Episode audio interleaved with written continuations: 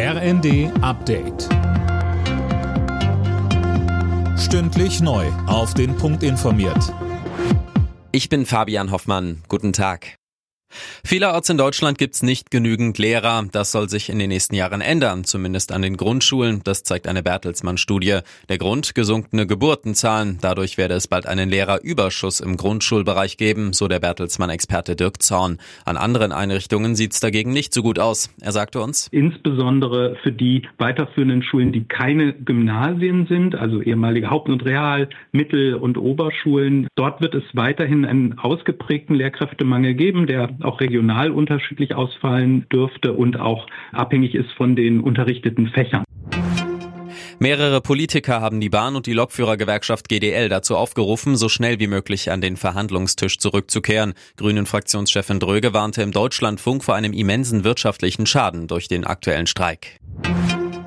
Der Absturz eines russischen Militärfliegers sorgt nach wie vor für viele Fragezeichen. Heute beschäftigt sich der UN-Sicherheitsrat mit dem Vorfall. Moskau wirft Kiew vor, das Flugzeug mit mutmaßlich 65 ukrainischen Kriegsgefangenen an Bord abgeschossen zu haben.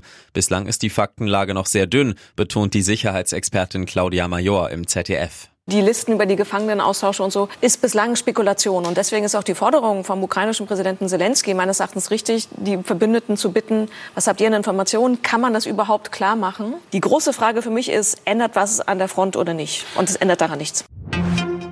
In Deutschland leben immer mehr Menschen. Im vergangenen Jahr ist die Bevölkerung auf 84,7 Millionen angewachsen. Das ist ein Plus von 300.000, so das Statistische Bundesamt.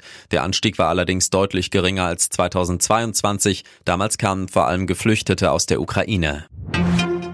Japan hat erstmals Bilder von seiner Raumsonde auf dem Mond veröffentlicht. Die Aufnahmen zeigen das gelbe kastenförmige Fahrzeug auf der felsigen Mondoberfläche. Dahinter sind flache Hügel zu sehen. Die japanische Weltraumbehörde spricht von einer punktgenauen Landung.